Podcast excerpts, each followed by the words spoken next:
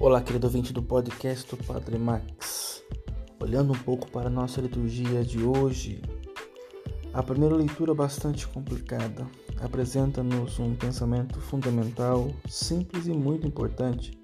É preciso conservar a esperança. Cada um de vós mostre o mesmo zelo para a plena realização da sua esperança até o fim. Versículo 11. A esperança da juventude dá dinamismo. A falta de esperança provoca velhice precoce e leva a todo tipo de desordens, como ensina Paulo aos Romanos. Para nos manter na esperança, Deus adaptou-se aos modelos humanos, fez um juramento a Abraão e deu-nos um sumo sacerdote perfeito, Jesus Cristo.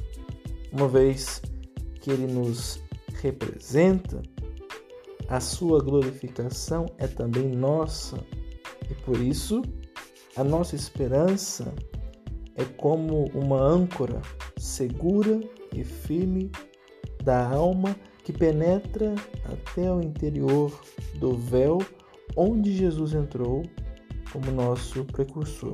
Versículos 19 e 20. Se Jesus penetrou no céu como nosso precursor, temos a certeza de lá o encontrar. Temos a esperança da vida com Cristo na eternidade, que já começa aqui uma dose calcada de esperança, sempre bem semeada no nosso coração.